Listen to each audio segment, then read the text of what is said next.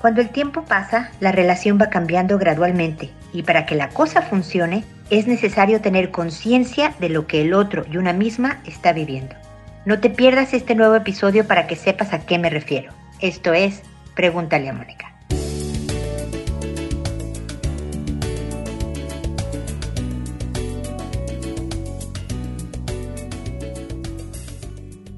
Bienvenidos amigos una vez más a Pregúntale a Mónica. Soy Mónica Bulnes de Lara, como siempre, feliz de encontrarme con ustedes en este episodio que sigue con una metodología extraña al hacer el podcast por fallas técnicas. Espero que ya para el próximo viernes, no garantizo nada, estemos en funciones normales, pero lo importante es estar aquí con ustedes seguir publicando gracias al apoyo sobre todo de, Abel, que es mi mano derecha en estos temas. Muchísimas gracias Abel. Y bueno, recordándoles como siempre el hacer comentarios en las plataformas en donde escuchen este podcast. El que me dejen algún comentario me ayuda mucho a promocionar mi trabajo, no tiene ningún costo para ustedes y de verdad me están ayudando y se los voy a agradecer muchísimo. También desde luego están las redes sociales Instagram y Facebook y X, que antes era Twitter, hasta TikTok y Pinterest, estoy por todos lados, LinkedIn en donde ustedes saben, publico frases, estrategias, videos, todo con la idea de ir mejorando eh, cada uno de nosotros como persona, en nuestra relación de pareja, en nuestra relación familiar, profesional, con amigos, lo que sea. El caso es podernos hacer una vida mejor. Y dentro de los temas de los que hablamos en el programa, hoy nos toca el de pareja y las diferentes etapas en las que vivimos cuando estamos en una relación de pareja. Desde luego, dependiendo del autor, van a encontrar número de etapas. Hay quien dice que son cinco, hay quien dice que son siete, hay quien dice que son cuatro, en los nombres de las mismas y demás. Yo les voy a hablar el día de hoy de cuatro en general, pero desde luego se nombran y se viven cada una de las parejas de forma individual, es algo súper personalizado. Unas le llaman la etapa del enamoramiento, otros le llaman la etapa eufórica, que va como desde los seis meses a los dos años, ¿no? En donde todo es maravilloso, nos llevamos de maravilla, nos entendemos, es mi alma gemela, él o ella no tienen falta, no tienen error, todo está muy bien. Y aún así, después de los seis meses, empieza a haber cierto roces porque empiezo a conocer cómo eres. O sea, estas etapas no es que quieres decir cumplimos dos años, pum, estamos en la segunda etapa, ¿no? Sino que gradualmente se van a dar las cosas. Luego viene la etapa del vínculo inicial, que generalmente empieza entre, imagínense, por eso les digo que se, se, sobreponen unas con otras etapas como en el año, ¿no? Este puede llegar hasta los cinco años en donde realmente estamos afianzando nuestra relación superando los primeros problemas serios. ¿Se acuerdan que siempre les digo que la relación de pareja es un paso de baile? Y que cuando empezamos con alguien, empezamos a bailar los mismos pasitos, dos a la izquierda, dos a la derecha, uno adelante, uno atrás, y así vamos, ¿no? Pero cuando sucede cualquier cosa, conozco algo nuevo de ti, tuvimos un percance con tu familia o con la mía, te enfermaste, perdiste el trabajo, yo lo hice o lo que sea, se cambia el paso de baile. Y empiezan los pisotones y el que tú te fuiste a la izquierda cuando era a la derecha y yo me equivoqué y se me olvidó el paso y demás, y son roces y problemas. En toda esta etapa eufórica o de enamoramiento inicial empieza a haber esta conciencia de que no todo es perfecto, de que como cualquier persona del planeta nos equivocamos y se sigue hacia la de vínculo inicial con la idea de decir, ¿puedo o no puedo superar estas diferencias? Luego viene una etapa, un autor incluso le llama la etapa de la crisis, que va desde los cinco años y que se puede extender por muchos años más. Ya saben que hablan de, la crisis a los siete años y a los quince años y demás, para finalmente llegar a la etapa de vínculo profundo. Incluso en esta etapa, en donde ya sé quién eres, hay roces, hay problemas, hay diferencias, hay hartazgos. El mensaje final de lo que quiero hablar hoy es precisamente de tener esta conciencia de que vamos a vivir diferentes cosas, que voy a cambiar como persona porque no puedo ser la misma que fui a los 20 años que empecé a andar contigo, ahora que tengo 40, 30, 50, de que tú vas a cambiar, de que nadie va a ser perfecto y algo me va a caer muy mal de ti o de mí, y de que vamos a seguir teniendo problemas. La cosa para que estas etapas sean necesarias es estas eh, eh, conciencias, la graduación real de nuestras expectativas y desde luego la motivación y el amor para seguir adelante. Se dice fácil, yo lo sé que no lo es tanto, pero de que hay prueba viviente de que se puede tener una buena y linda relación duradera. La mía va en el año 33 y hasta ahorita vamos bien, no sin algunos percances. Se puede, pero para eso hay cosas, herramientas, libros, eh, ayudas, amigos, buenos consejeros. Pregúntale a Mónica para ayudarnos entre todos a lograr este objetivo que quien quiere estar en pareja, el lograr una relación duradera, cercana, cariñosa, que realmente me construya en mi vida, vale la pena. Así que, bueno, ese era mi comentario inicial. Espero que les sea útil a la hora de ir construyendo su propia relación. Bueno, ahora me dispongo a responder sus consultas que como saben lo hago por orden de llegada, que a todo mundo le cambio el nombre para conservar su anonimato, que una vez que se ha publicado el episodio donde respondí a tu consulta, te mando un correo diciéndote el número del episodio, el título del episodio, el nombre que te inventé y agrego el enlace del episodio en el que te estoy respondiendo para que inmediatamente puedas escuchar mis comentarios a lo que tú me consultas. Lo hago por audio y no por escrito, no te contesto tu correo con otro correo porque me escucha mucho más gente de la que me escribe y la idea es dar principios de inteligencia emocional, de relaciones interpersonales, de comunicación, que cualquiera que esté en una situación complicada pueda aplicar y ayudarle a solucionar el momento, la circunstancia que está viviendo. Pero siempre contesto. Me puedo llegar a tardar unas semanas, pero siempre recibirán mis comentarios con la idea de poder complementar lo que ya estén ustedes avanzando en el tema del cual me consultan. Creo que eso es todo, la estructura del programa, así que empiezo hoy con Tomasa, que le tengo que avisar a Tomasa porque me mandó a través de la página www.preguntaleamónica.com en el botón envíame tu pregunta, como siempre espero que por favor me consulten. Me envió muy bien su consulta, pero me mandó tres partes. Les voy a agradecer, Tomasa. Yo con muchísimo cariño leí todas las partes, las edité a que fueran de una manera más concisa, pero créeme, leí todos los aspectos que me mencionas, porque por razones de tiempo en el programa tengo que acortarlas, si no se vuelve muy, muy largo lo que estoy leyendo pero me ayudaría mucho y sería un buen ejercicio para ustedes si pudieran hacer más conciso la situación en la que están viviendo y me lo mandan en una sola instancia, en un solo correo, la consulta que me quieren hacer. Así que Tomasa, vas a ver que no estoy leyendo exactamente todo lo que me dijiste en el programa, pero personalmente sí lo leí, ¿ok? Me dice Tomasa, estimada Mónica, llevo 13 años soltera. La última relación que tuve duró un año. Me dejé convencer por una amiga de que no estaba mal andar con un casado. Fue una terrible relación. Me llevaba muchos años y hubo violencia psicológica. Me quería alejar de todo el mundo, quería que hiciera lo que él quería, tenerme junto a él todo el tiempo, que vistiera y comiera lo que él quería. Si no lo hacía, me terminaba y yo sufría mucho, hasta que un día se me acabó el cariño, y lo pone entre comillas, por él. Me fui a otra ciudad a vivir por algunos años. Ya no lo he vuelto a ver, pero siento que yo no me he perdonado por haberle permitido tratarme de esa manera en la que me trató. Tenía el sueño de vivir en otro país. Después de ocho años de planeación, ensayo, error, ahorro y esfuerzo, pude lograrlo. Finalmente llevo cuatro meses en un país que me gusta mucho, en el que soy libre y me siento segura, no como en mi país de origen, en donde ya no salía de casa por miedo y en donde solo convivía con mis papás y mascotas porque tenía un trabajo remoto. Estoy empezando desde cero, en otro idioma. Vine sin conocer a nadie, sin familia ni amigos. Afortunadamente aquí he conocido a mucha gente. No todas buenas, pero encontré a una que me entiende y me apoya y creo que se puede convertir en una gran amiga.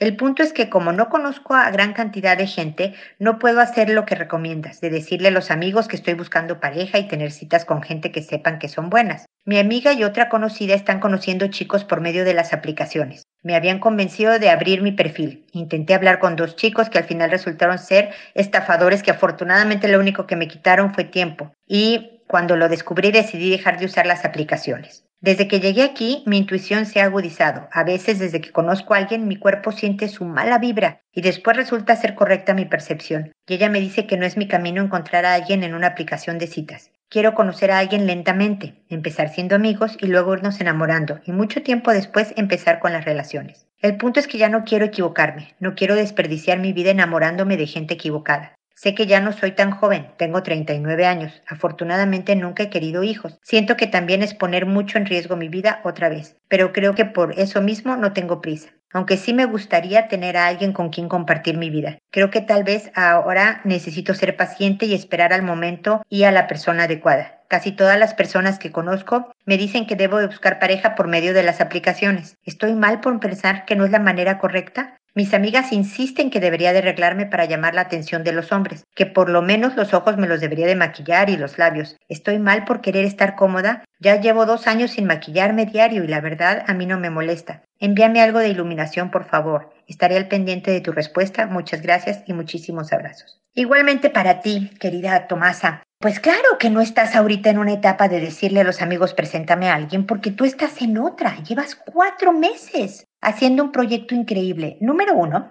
yo creo que ya es hora de perdonarte lo que te pasó con, con este hombre desgraciado, controlador y violento con el que te topaste, porque has demostrado tu increíble fortaleza. Empacar las cosas e irte a otro país requiere valor y no pedazos. Se requiere fortaleza, se requiere capacidad de conexión, una serie de cosas y fortalezas que van a dar fruto, que ya están dando fruto y tú lo sabes, Tomás. Efectivamente estoy contigo. Creo que es un momento de paciencia. Las cosas se van a dar. Hay quienes les gustan las aplicaciones y les gustan estar saliendo con varios y algún día posiblemente encuentren a alguien. Hay personas que no son de aplicaciones y no creo que tú por el momento seas una de ellas. Yo creo que te han lastimado lo suficiente, como dicen en mi tierra, ya te quemaste tantas veces que hasta le soplas al yogurt, ¿no? No, no creo que sea momento de ir buscando a otro cuando estás en la reconstrucción de ti misma. Estás en tu proyecto de vida, haciendo estas redes. Ya me dices que tienes una que otra amiga, esta muy buena amiga, que finalmente te podrán presentar a alguien más. Pero no es el momento. Cuatro meses no son nada. Haz tu vida, construyete, vive, disfruta de esta nueva libertad, de este conocer otras gentes, de estos nuevos proyectos y demás. Como dices tú, si no te hubiera pasado una cosa terrible, tampoco te hubiera pasado otras cosas maravillosas que provocaron un poco la salida de esta relación terrible, el que tú estés ahora con un posgrado y en otro lugar y cosas maravillosas. Entonces, enfocar la atención en lo bien que ha resultado todo, en la importancia de fortalecerte como persona, sin pensar ahorita en una relación de pareja, que si sigues con a lo mejor los estudios, el trabajo, las amigas, se va a presentar personas del sexo opuesto que te puedan interesar y crecer una relación y como dices, algo que empezó como amistad termine como otra cosa. Yo creo que va la cosa muy bien. Te felicito por este valor y esta claridad de saber cuáles son tus planes de vida y, a ver qué dice el futuro. En cuanto al maquillaje y arreglarte, y que me pusiste en la versión original de tu correo, el que no enseña no vende, como se dice también en Latinoamérica, ¿no? Yo creo que tú quieres que te conozcan como eres tú. Y si tú eres alguien de poco maquillaje, oye, por Dios, mientras estés limpia, presentable, digna, no creo que la más producción de tu persona sea algo que mueva la báscula a tu favor necesariamente. Podrás interesarle a muchos hombres si estás muy producida, muy maquillada, muy arreglada, pero a lo mejor no necesariamente el tipo de hombre que tú estás buscando. Tú estás buscando a uno que no le importe andar con alguien que le guste andar cómoda y con poco maquillaje. Si ese es tu perfil, pues tienes que ser congruente contigo misma y con la pareja que estás potencialmente buscando en un futuro. Yo creo que uno debe de ser uno mismo y que qué bueno que a tus amigas les funciona el arreglarse muchísimo, que lo sigan haciendo y tú diles, ya lo sé, ya sé, te debo de parecer una loca, pero así soy yo, me quiero seguir quedando como estoy. Y yo le tengo mucha fe a la humanidad, yo creo que hay de todo en este mundo y que alguien se va a interesar por ti siendo tú quien eres, tal cual, de poco maquillaje, de comodidad para vestir y de ser, de intereses particulares que estoy segura te harán que consigas ese complemento, esa compañía que quién sabe cuándo estés buscando. Qué bueno que no tienes prisa. La edad podría ser un factor de apurar las cosas porque quiero hijos, no es tu caso. Así que ahí vas, ahí vas, no, no te pierdas, ¿ok? Como te puse Tomasa, no te pierdas, sígueme contando cómo va la cosa. Espero seguir contando con tu preferencia y que sigamos en contacto. Luego sigue Valerie que me dice, Moni, ¿qué crees? Mi bebé creció. Y hoy me dijo que no quiere tener vello público, que cuando salga se lo quiere quitar. que si se puede. Me preguntó si yo me lo he querido quitar y yo le dije que no porque si lo quitas, crece y pica, pero que juntos podemos buscar para qué sirve y si pasa algo al quitarlo, etc. Ya busqué su función y wow, sí que nos protege, pero quiero buscar información sobre qué tanto afecta si das unos retoques. Pensé en hablar con su pediatra, tal vez ella pueda ayudar más a buscar una sexóloga. ¿Tú qué me recomiendas, Moni? Es que has estado en casi toda mi vida. Gracias por estar conmigo. Valerie, efectivamente, yo sé que tú y yo nos hemos escrito casi toda tu vida y una muy buena parte de la mía, porque te saco muchísimos años. Y te agradezco que sigas considerando mi punto de vista como para pelotear ideas y tú tomar tus propias decisiones. A ver, me parece muy padre que tu hijo se acerque porque tu hijo está en la pubertad, ¿no? Está preadolescente, está chiquitón, 8 o 9 años. Entonces, este,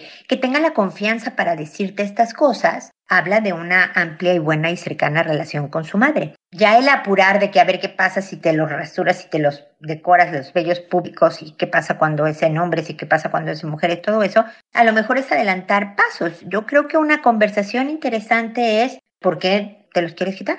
¿Por qué no te gustan? Todos los pelos que tenemos en nuestro cuerpo cumplen una función. Los pelos de la nariz, que a veces es muy desagradable que salgan de los orificios nasales, tienen la función de filtrar lo mismo que hacen los vellos públicos, ¿no? Filtrar polvo, bacterias, cosas, es protección. el resto de nuestro cuerpo, el vello de nuestro cuerpo, nos da también aislamiento para el frío y nos ventila cuando el calor detiene, digamos, gotas de sudor refrescando nuestro cuerpo, nuestra piel cuando estamos acalorados. O sea, todo existe por una razón. Es interesante la conversación de saber por qué, cómo se te ocurrió esta idea, de dónde lo sacaste, te los viste que iban saliendo y te pareció horrible, todo esto. Pero hacer siempre conciencia de las diferentes etapas de la vida. Yo creo que todos pueden hacer con los pelos de su cuerpo lo que se les venga en gana. Pintarse la cabeza de morado, rapársela, depilarse el cuerpo o dejárselo al natural. Hay mujeres con las axilas al natural, hay mujeres que se rasuran las axilas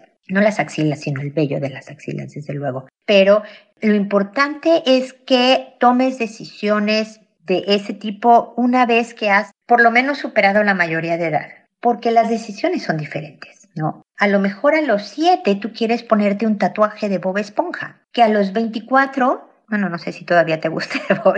Hoy en día con los hombres de 24 y mujeres podría ser. Pero puedes arrepentirte, quiero decir, o tienes poca información. Sigue promoviendo la conversación con tu hijo. Yo creo que eso es bien importante y, todo este afán tuyo de seguir investigando y demás para darle una respuesta a tu hijo. Ya ir con la pediatra para que luego te recomiende una sexóloga y todo eso, creo que es dar pasos demasiado rápidos por la etapa en la que está tu hijo, pero tú eres quien lo conoce mejor y que tal vez puedas evaluar de no, Mónica, necesito información previa porque este niño va a venir con muchas preguntas y me quiero preparar yo. Entonces voy a buscar a la pediatra para que me recomiende una sexóloga. ¿Ok? Yo lo frenaría por un momento, yo creo que el nada más informarte sobre para qué sirve algo, para qué no sirve y seguir platicando del tema por la edad de tu hijo ahora es suficiente, pero tú serás la que tenga la última palabra. Ahí me sigues contacto y estoy segura, mi querida Valerie, que seguiremos en contacto con buenos temas y nuevas consultas, ¿ok? Así que espero también amigos que nos volvamos a encontrar en un episodio más de Pregúntale a Mónica. Y recuerda siempre, decide ser amable. Hasta pronto.